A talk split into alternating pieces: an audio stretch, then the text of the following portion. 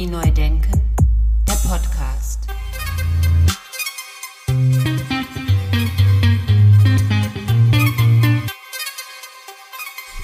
Herzlich willkommen zur zweiten Staffel von meinem Podcast Fotografie neu denken. Mein Name ist Andy Scholz. Diese äh, Folge ist die 25. Episode von meinem Podcast Fotografie neu denken, also ein kleines Jubiläum und gleichzeitig der Beginn der zweiten Staffel.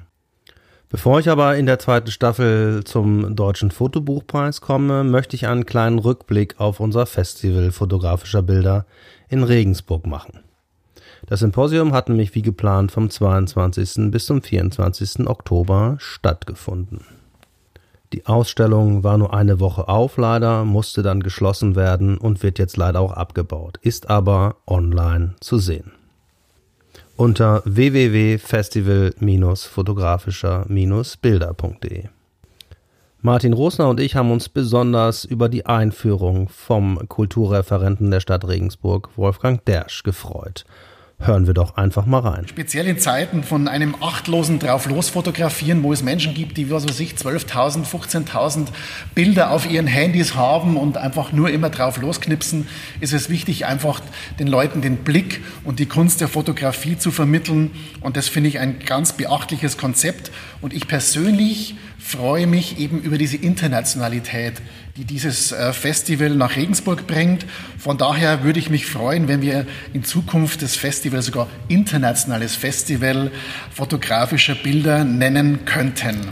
Da nehmen wir natürlich Wolfgang Dersch sehr gerne beim Wort. Wie das weitergeht und wann es weitergeht, 2022, 2023, kann noch nicht genau gesagt werden. Die Gespräche laufen gerade. Und ähm, wie es jetzt weitergeht, grundsätzlich in der, mit der Pandemie und äh, nach der Pandemie, ähm, das werden wir noch sehen. Aber ich glaube, dass die Bedeutung von Kunst und Kultur in diesen Tagen nochmal ganz besonders diskutiert werden sollte und auch diskutiert wird. Und dazu hat auch Wolfgang Dersch einen Satz gesagt, den wir hier sehr gerne zitieren. Haben wir da nochmal rein in seine Rede. Denn gerade in solch schwierigen und unbeständigen Zeiten ist Kunst und Kultur von besonderer Wichtigkeit, sei es als Seelentröster, als Augenschmaus oder aus purer Freude am Schauen und Entdecken.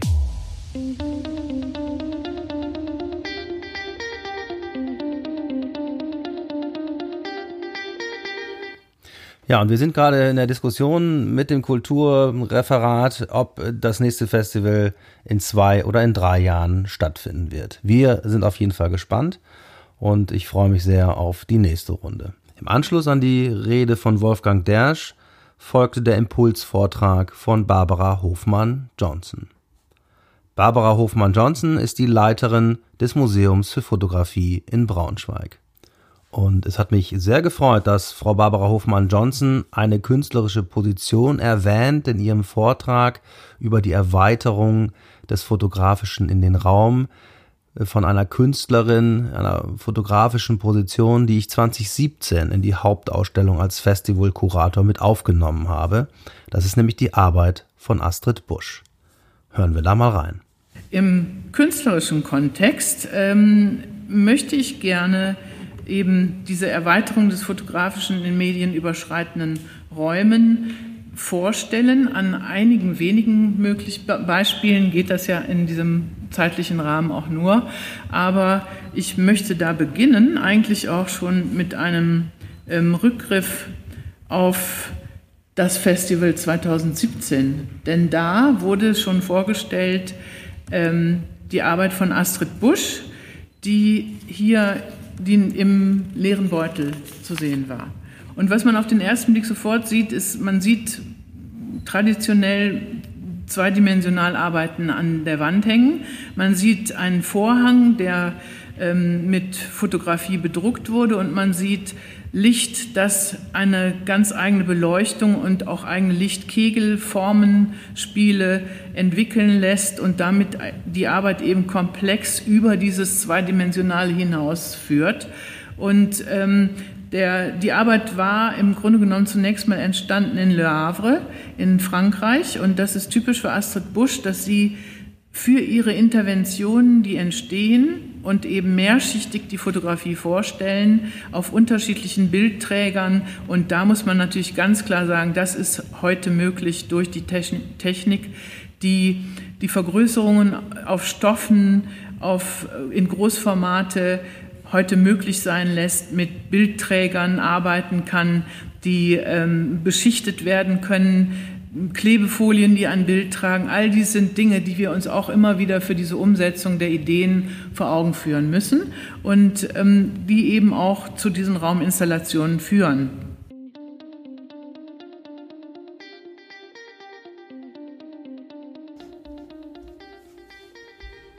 Ein wichtiger Bereich unseres Festivals war von Anfang an die Vermittlung von fotografischen Bildern. Das Sprechen darüber, wie kommt man denn eigentlich zu Ergebnissen. Und aus diesem Grund haben wir Professor Katharina Meyer eingeladen und sie hat einen Vortrag gehalten über ihre Sicht der Vermittlung als Lehrer, als Professorin für Fotografie. Sie unterrichtet seit Jahren an der University of Europe in Berlin Fotografie. Hören wir da mal rein. Ja, und äh, weil in den Medien wird halt viel diskutiert über das Schul- und Hochschulsystem.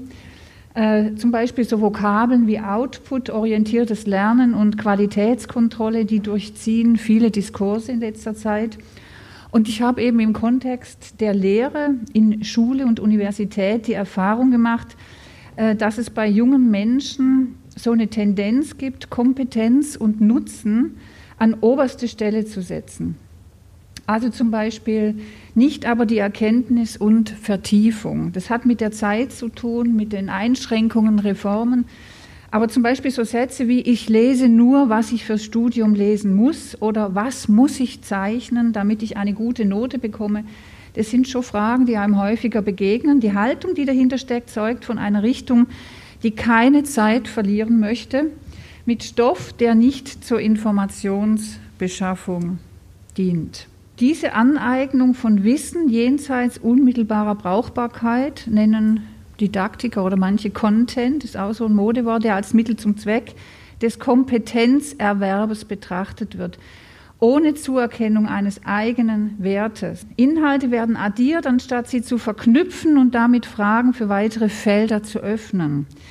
Die Pflicht tritt an die Stelle des eigenen Antriebs, so habe ich es oft erlebt, und auch der Spaß am Leben, Lesen, Leben genau, Lesen, Schreiben und Zeichnen wird behindert.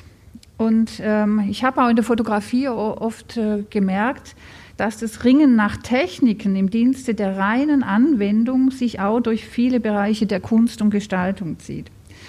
Die Vertiefung, also finde ich, in eine innere Sprache erschließt neue Horizonte, zum Beispiel eines inneren Afrikas oder Grönlands oder wo auch immer wir hinfahren oder eben dann auch mal nicht hinfahren. Äh, interessant auch unsere Zeit von Corona. Und für mich hilft hierbei die Entwicklung narrativer Kompetenz, das ist jetzt so auch mein, mein, mein Konzept, äh, als die Fähigkeit, lebensgeschichtliche Erinnerungen, also das Biografische, im Denken sinnbildend zu verknüpfen und in eine erzählerische Gestalt zu transformieren. Narrative Kompetenz. Vielen Dank, Professor Katharina Mayer. Vielen Dank für diesen Beitrag. War sehr schön, das anzuhören. Nochmal das Plädoyer dafür, sich auch damit auseinanderzusetzen und mit der eigenen Biografie zu beschäftigen und das in Kunst zu umzusetzen, gewissermaßen. Vielen Dank dafür. Kommen wir jetzt zu einem Beitrag, der auch um die, sich um die Vermittlung dreht, um die Vermittlung von künstlerischen und fotografischen Bildern. Das ist nämlich der Beitrag von Dr. Rupert Farb. Er berichtet darüber, welche Rolle die Vermittlung in der Galeriearbeit spielt. Hören wir da mal rein. Doch wie kaum eine andere gesellschaftliche Gruppe benötigen die Künstler Vermittler ihrer Inhalte. Denn wenn die Kunst allein im Atelier entsteht, aber nicht gezeigt und erklärt wird, fehlt das Entscheidende, nämlich die Betrachtung. Das Kunstwerk vollendet sich erst, wenn es gesehen wird. Ein ungezeigtes Werk kann ein Meisterwerk sein, aber was nützt es, wenn es nicht gesehen wird? Somit stehen an zentraler Stelle der Galeriearbeit die Ausstellungen, die den Künstlern ausgerichtet werden. Ziel dieser Ausstellungen ist es, ein Kunstpublikum für die Ausstellungen zu interessieren, damit die Werke auch künftig gesehen werden und sich daraus möglichst weitere Ausstellungen, zum Beispiel in Museen, Ausstellungshäusern, Stiftungen oder in Kunstvereinen ergeben. Diese Vermittlung der Kunst dient dazu, eine möglichst breite Öffentlichkeit für die Künstler herzustellen. Denn die zentrale Aufgabe einer Galerie ist das Verkaufen von Kunst. Es gibt außer den Verkaufserlösen keine weiteren Einnahmequellen. Das heißt, das Vermitteln von Kunst im Sinne von Verkaufen von Kunst ist die zentrale Aufgabe der Galerie. Eine Galerie hat keinen gesetzlichen Bildungsauftrag wie staatlich finanzierte Museen. Das heißt, das Vermitteln der Inhalte der Kunst ist in einer Galerie anders als in einem öffentlichen Museum nicht zentrale, aber dennoch unumgängliche Aufgabe. Das Vermitteln der Inhalte und das Sprechen über die Kunst ist nachgerade essentiell und notwendig, denn nur wenn ich die Inhalte der Kunst anschaulich machen kann, wenn ich den Blick des Betrachters auf die Kunst öffnen kann, kann ich Erkenntnisse evozieren, vielleicht Begeisterung wecken, die dann im Optimalfall zum Verkauf führt. Deshalb ist es wichtig, die in der Galerie gezeigte Kunst in historische, zeitgenössische oder andere kulturelle Bezüge zu stellen. Aber auch das Erklären der künstlerischen Techniken kann wichtig und für die Betrachter erhellend sein. Und dass es dabei manchmal auch um die Technik geht, hat ähm, Rupert Farb schon sehr schön beschrieben und beschreibt es auch nochmal anhand eines Künstlers, äh, eines britischen Künstlers, nämlich Stephen Pippin, der 1999 unter anderem nominiert war für den Turner-Preis. Ein Künstler, der mit Fotografie arbeitet, dem es dabei aber nicht um die Motive selbst, sondern um das Manipulieren und das Umkonstruieren von Kameras und die dadurch entstehenden Bildresultate geht, ist der britische Künstler Stephen Pippin. Er arbeitet mit umgebauten oder improvisierten fotografischen Geräten und kinetischen Skulpturen. Man könnte ihn, oder es wurde in der Literatur, wurde er schon mal als Melancholiker unter den Medienkünstlern bezeichnet, weil er für seine Objekte und Installationen nicht den aktuellen Stand der Technik benutzt, sondern auf alte Kameras zurückgreift. Die Erarbeitung der Motive erfordert neben einem langen Planungsprozess diverse Konstruktionen. Häufig werden die daraus resultierenden Fotografien durch die Art ihrer Technik verzerrt oder auf andere Weise beeinträchtigt. Diese Unvollkommenheiten sind wesentliches Merkmal der Bilder, da sie zum Objekt in Verbindung stehen. Die Fotos werden dann neben dem umgebauten Objekt präsentiert, so wie ich das hier gezeigt habe. Das ist jetzt mein Beispiel, wo er im Moment äh, des des Shots, in, im Englischen heißt es ja tatsächlich Shot, einen Schuss mit einer Pistole fotografiert hat. Also er hat in das Negativ hineingeschossen und in dem Augenblick, wo der Schuss ins Negativ traf, ähm, hat die Kamera ausgelöst. Das heißt nicht exakt in dem Augenblick, sondern ein Tausendstel Sekunde später, sonst hätte man nämlich nicht mehr, nichts mehr sehen können. Und Sie sehen ähm, hier links von, dem, von der Sonne, hier sehen Sie noch die Patrone. Ja? Also das ist, das, äh, das ist die Patrone, die schießt hier durch die, durch das. Hier sehen Sie noch das Einschussloch. Das heißt, die Kamera ist damit auch zerstört. Und ob die Zukunft ähm, und die Vergangenheit, also ob die Zukunft die Vergangenheit zerstört quasi, das äh, hören wir dann bei Volker Jansen jetzt mal. Professor Dr. Volker Jansen äh, von der Hochschule der Medien in Stuttgart hat über die Zukunft des gedruckten Fotos, der gedruckten Fotografie gesprochen. Hören wir da mal rein. Analogfotografie ja, wie sie, ist eigentlich wie eines Tages das Fahren von einem Auto mit einem Verbrennungsmotor.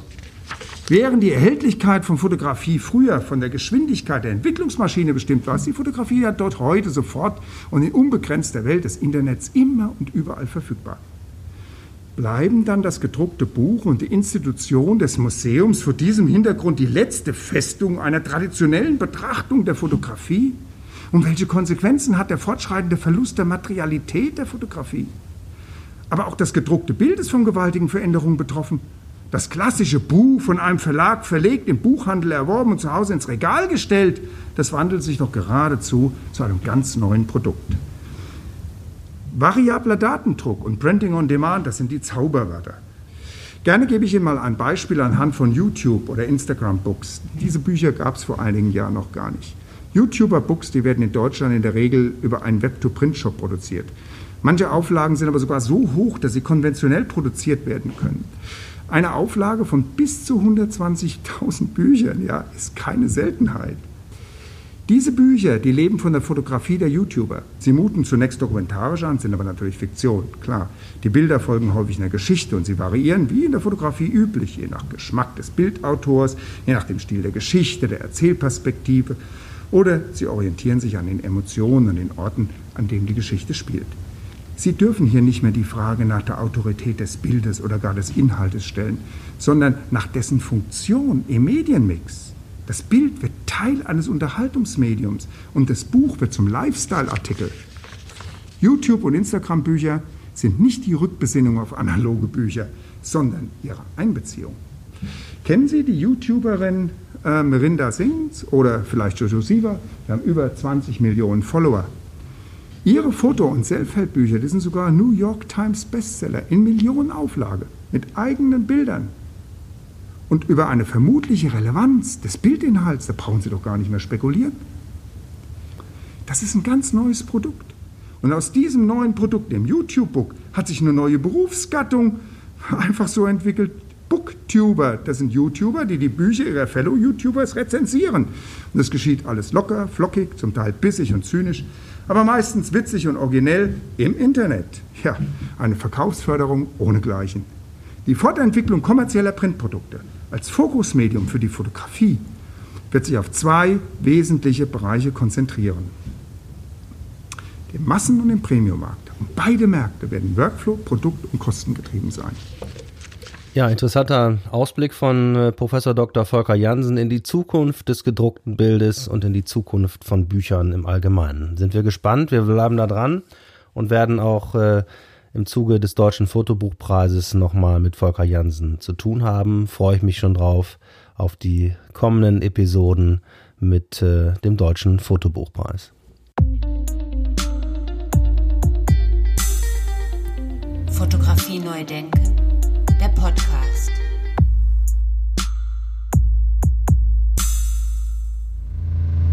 Kommen wir jetzt zu einem Beitrag von äh, Espen Eichhöfer, der auch ähm, in gewisser Weise zukunftsweisend ist. Es geht nämlich um das Copyright und das Recht am eigenen Bild und um das Bundesverfassungsgericht. So, also die, die Vorwürfe lauteten unvorteilhafte Darstellung wegen des Faltenwurfs des Kleides. Es würde nahegelegt, dass die äh, dass die Klägerin aus einem Pfandhaus kommt, was, also man, also das Bild, ich zeige ja nachher die, die äh, Einladung zu dieser Ausstellung, von der ich von erzählt da sieht man das ja. Und da gibt es im Hintergrund unscharf klein steht Pfandhaus. Und also das, das Bild würde sozusagen nahelegen, dass die, die ähm, äh, Klägerin aus diesem Pfandhaus kommt. Dann schnappt, es sei eine Schnappschussästhetik. Also äh, mit Begriffen wie Polaroid, Handyfotografie und so weiter wurde da operiert, um natürlich meine künstlerische Leistung herabzusetzen und sagen, naja, das ist ja gar keine Kunst. Also der Mann hat ja da einfach irgendwie auf der Straße rumfotografiert. Das hat ja mit Kunst nichts zu tun, um ja natürlich auch mich zu diskreditieren, beziehungsweise zu sagen, so, dass äh, ähm, äh, ja, genau, also um, um äh, ihrer äh, Klage da mehr Kraft zu verleihen. So. Ähm, und sie sei heimlich fotografiert worden äh, und sie lege größten Wert auf die Privatsphäre. So, das Ganze ging dann durch zwei bis drei Instanzen, das weiß ich nicht mehr genau. Ich glaube, es waren drei Instanzen.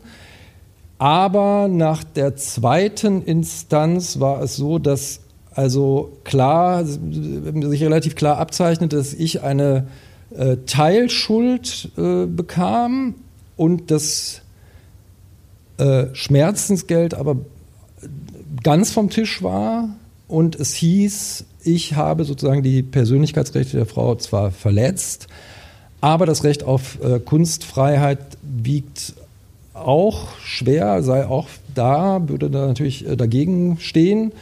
Und ähm,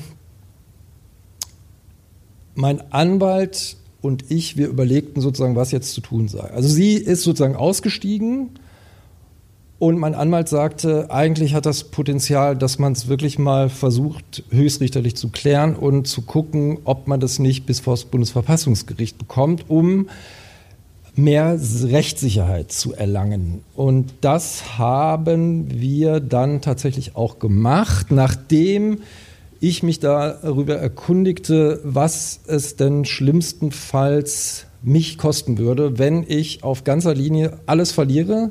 Und das waren dann 13.000 Euro. Dann habe ich gedacht, die habe ich nicht auf Tasche. Ich äh, habe dann auf Anreiten einer anderen Juristin, äh, einer jungen Juristin, die hat mir dann halt gesagt, naja, mach doch ein Crowdfunding. Ich kannte Crowdfunding noch nicht so richtig. Aber ich habe gedacht, ja, vielleicht hat es wirklich Potenzial. Äh, ich bin auch bei einer Fotografengewerkschaft, Freelance. Ähm, und mit denen habe ich dann auch gesprochen, die meinten, ja, sie können sich das auch eigentlich ganz gut vorstellen. Und dann habe ich das gemacht und siehe da, innerhalb von drei Wochen hatte ich, ich glaube, es waren 17.000 Euro eingesammelt, was ich wirklich unfassbar fand. Und ähm, ja, äh, dann habe ich das tatsächlich äh, bis vor das Bundesverfassungsgericht gebracht. Eine fast unglaubliche Geschichte, aber entspricht alles den Tatsachen und Espen Eichhöfer hat das auch sehr, sehr schön ausführlich formuliert. Das ist jetzt hier so ein bisschen bruchstückhaft, weil er das natürlich auch sehr lebhaft mit Bildern in seinem Vortrag bebildert hat. Den kompletten Vortrag können Sie demnächst auf unserer Festivalseite www.festival-fotografischer-bilder.de anschauen. Verweisen möchte ich natürlich auch auf die Episode Nummer 3 meines Podcasts Fotografie neu denken. In Episode 3 berichtet Espen Eichhöfer auch bereits über dieses illegale Bild, wie er es nennt. Eine weitere Künstlerin, die wir zum Symposium eingeladen haben, ist Nora Klein. Nora Klein beschäftigt sich ausführlich mit der Sprachlosigkeit und versucht der Sprachlosigkeit Bilder zuzuordnen gewissermaßen. Einerseits hat sie zum Beispiel ein sehr schönes Projekt, was auch im Hatje und Kanz Verlag als Buch veröffentlicht wurde, über Depressionen herausgegeben. Und zum anderen verfolgt sie jetzt ein neues Projekt, das sich um das Thema Sterben dreht. Hören wir da mal kurz rein. Mein aktuelles Projekt ähm, setzt sich mit dem Lebensende auseinander. Ich arbeite dafür wie sehr oft auch mit einer Autorin zusammen. Sonja Hartwig ähm, ist das, auch die ich schon viele Jahre kenne und wir haben eine ähnliche Arbeitsweise. Und ähm, wir begleiten Menschen, die wissen, dass sie nicht mehr lange leben werden. Das Projekt entstand daraus, dass ich vor einigen Jahren für mich festgestellt habe, dass ich Angst davor habe zu sterben und festgestellt habe, dass es sehr schwer ist, mit Menschen über das eigene Sterben oder den Tod ins Gespräch zu kommen. Und das hat dann noch eine ganze Weile gedauert, bis ich mich dazu entschlossen habe, dies auch als Projekt zu entwickeln. Ich habe zuerst in einem Hospiz ehrenamtlich gearbeitet. Ich habe mich als Sterbebegleiterin ausbilden lassen und erst dann ähm, wirklich die ND entschlossen oder mich entschlossen, das Ganze als Projekt auch anzugehen. Seitdem arbeiten wir jetzt insgesamt drei Jahre an dem Projekt und ähm, wir nehmen uns Zeit. Ähm, und das Schwierige ist natürlich auch Menschen kennenzulernen, die ähm, wirklich ein Interesse haben, an diesem Projekt auch teilzunehmen. Und deshalb ist das ein wichtiger Punkt, die, wo wir uns Zeit nehmen. Ähm, und dieser ist uns aber wirklich sehr wichtig. Wir werden ungefähr noch ein Jahr an dem Projekt arbeiten und äh, möchten auch dieses Projekt dann als äh, Buch veröffentlichen und gleichzeitig aber auch noch ein facettenreicheres Veröffentlichungskonzept vorstellen.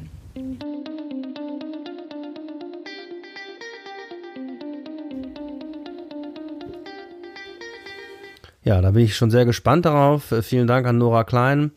Auch hier verweise ich gerne auf unsere Internetseite, wo demnächst der ausführliche Vortrag visuell zu sehen ist, denn ich glaube, durch diese Bebilderung bekommt das nochmal eine ganz andere Intensität, was wir jetzt hier so gar nicht vermitteln können. Aber ein bisschen anteasern möchte ich das natürlich und freue mich darauf, wenn der ein oder andere sich das demnächst auf unserer Festivalseite anschauen wird. Hinweisen möchte ich auch hier nochmal auf unseren, äh, auf den Podcast äh, Nummer 21 mit Sabine Fröhlich und Nora Klein. Da geht es nämlich genau um das Projekt Depression, was dann im Hantje Kanz Verlag erschienen ist und was jetzt als Vor, äh, Vortragsreihe auf Tournee ist. Wie viele von den Vorträgen äh, ist natürlich das hier in dieser Kürze schwer umzusetzen. So war es natürlich auch bei dem Vortrag von Professor Dr. Bernhard Dotzler. Medienwissenschaftler von der Universität Regensburg. Und da hören wir mal ganz kurz rein. Ähm, wir sind zusammengekommen, um der, wie es im Konzept zu diesem Festival heißt, Allgegenwärtigkeit fotografischer Bilder nachzuspüren. Und da dachte ich, also dachte ich, dass es vielleicht nicht verkehrt ist, auch einmal daran zu erinnern, erstens, äh, wie lange die Bildfrage und die Frage einer eigenen Bildkritik schon im Raum steht und das nicht nur in der Tradition von Kunstgeschichte, Ikonographie und Ikonologie, sondern auch im Namen einer erweiterten eigenen Bildwissenschaft. Das geht schon einige Jahrzehnte inzwischen. Und ein Verdacht, der in diesem Zusammenhang laut wurde, war und ist der, zweiter Punkt, an den ich erinnern möchte, dass die Hochmodernität unserer überbordenden Bilderwelt neben dem außer Rand und Band geraten der Bilder womöglich auch durch einen Entzug der Bilder gekennzeichnet sei.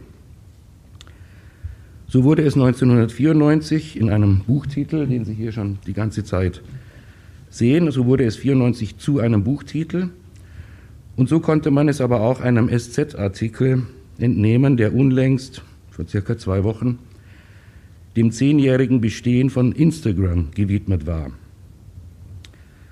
Sehr deutlich, obgleich nur zwischen den Zeilen, war oder ist diesem Artikel zu entnehmen, dass die auf circa eine Milliarde sich belaufenden Instagram-User dort weniger die Bilder sehen, als vielmehr Lifestyle, Foodporn, BCD-Promis und Reiseziele. Dies, wenn man es denn für nötig fände, einer Kritik zu unterziehen, wäre eine Sache für sich. Es stellt aber doch jedenfalls vor die Frage, was denn ein Bild überhaupt als Bild hervortreten lässt. Und eine Antwort, die mir zumindest als Hypothese in den Sinn kam, ist die, dass ein Bild eher als durch ein Zeigen, durch einen Moment der Verhüllung sichtbar wird.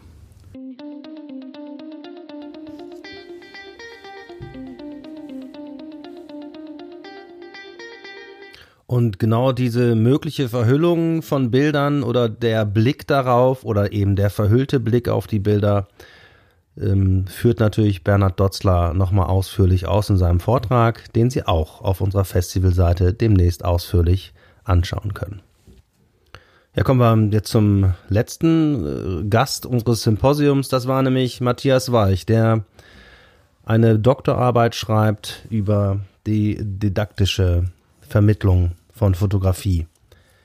Dieser Bereich ist uns besonders wichtig und äh, deswegen haben wir Matthias Weich auch, obwohl er seine Doktorarbeit noch nicht äh, abgeschlossen hat, eingeladen haben, genau darüber so ein bisschen zu referieren. Und er bringt es auch so schön auf den Punkt, denn das ist die Zukunft. Das ist das, was wir auch in den nächsten äh, Symposien und äh, bei den nächsten Festivals noch intensiver ansprechen wollen, nämlich die didaktisch-pädagogische Seite der Fotografie in der Schule, im Unterricht, in den Hochschulen und so weiter. Ja, guten Morgen auch äh, und herzlichen Dank auch an die Veranstalter des Festivals, äh, zum einen die Stadt Regensburg natürlich und den beiden Organisatoren Andy Scholz und Martin Rosner dafür zunächst mal, dass ihr schon zum zweiten Mal mit, mit diesem spannenden und wichtigen Thema, nämlich der Allgegenwärtigkeit fotografischer Bilder, euch auseinandersetzt und ein ja wirklich interessantes Festivalprogramm zusammengestellt habt, wie ich finde. Und besten Dank auch dafür, äh, dass ihr dieses Jahr auch die pädagogisch-didaktische Seite der Fotografie beleuchten möchtet und mich diesbezüglich zu einem Vortrag eingeladen habt.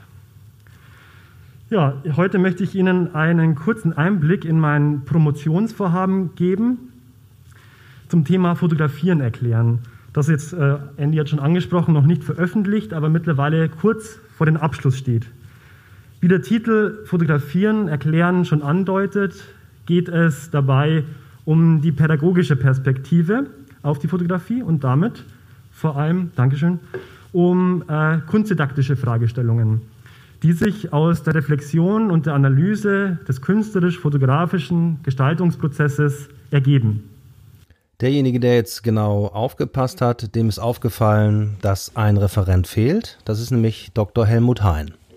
Dr. Helmut Hein hat seinen Vortrag vorproduziert und war nicht persönlich auf der Bühne beim Symposium dabei. Deswegen stellen wir einfach äh, seinen Beitrag online auf unserer Festivalseite. Es war eine tolle Sache. Vielen, vielen Dank. Vielen Dank an alle Referenten. Vielen Dank an alle Künstler. Vielen Dank an Martin Rosner. Vielen Dank an die Studierenden der Universität Regensburg, die eine tolle Hilfe waren, die eine große Unterstützung waren. Vielen, vielen Dank nochmal an dieser Stelle. Leider bleibt die Ausstellung geschlossen bis Ende des Jahres. Wir bauen sie ab, aber ich kann nur wieder darauf hinweisen, dass wir versuchen werden, alles Mögliche zu tun, dass es noch irgendwie sichtbar bleibt, nämlich auf unserer Internetseite www.festival-fotografischer-bilder.de. Schauen Sie vorbei, schauen Sie sich das an, gucken Sie sich die Bilder durch, gehen Sie auf die Seiten der Künstler und äh, schauen Sie sich deren Arbeit an. Es lohnt sich in jedem Fall. Da bleibt mir jetzt an dieser Stelle nur noch zu sagen, vielen herzlichen Dank fürs Zuhören. Bleiben Sie dabei, hören Sie auch die nächste Episode, die sich nämlich um den deutschen Fotobuchpreis und um die Preisverleihung in den Kategorien drehen wird. Bleiben Sie gesund, machen Sie es gut. Viele Grüße hier aus Essen und bis dahin. Ciao, ciao.